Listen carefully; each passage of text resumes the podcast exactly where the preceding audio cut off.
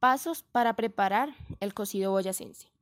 Primero, se prepara un guiso base en trozos regulares y se sazona con el mix de condimentos. Es importante colocar la raíz del cilantro bien lavada, todo bien sofrito. Se agrega la mazorca en trozos junto con las carnes. Se sellan y se deja hervir a fuego lento durante 45 minutos, agregando el agua a ras. Si se utiliza pollo corriente, se agrega a los 30 minutos de las demás carnes. Una vez hiervan las carnes, el tiempo estipulado, se van agregando los demás ingredientes en orden de dureza, cada 5 minutos. Primero la papa sabanera bien lavada y sin pelar. Luego se agregan las rubas, los cuyos y las habas.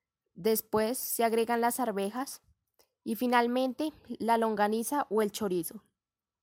Se deja hervir a fuego lento hasta que todo esté blando y sin desleír.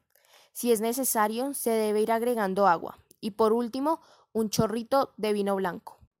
Se prepara el hogado picando todos los ingredientes y agregando el mix de condimentos, dejando sofreír en aceite de oliva o maíz, hasta que quede una mezcla homogénea, que se agrega sobre el cocido al servirlo.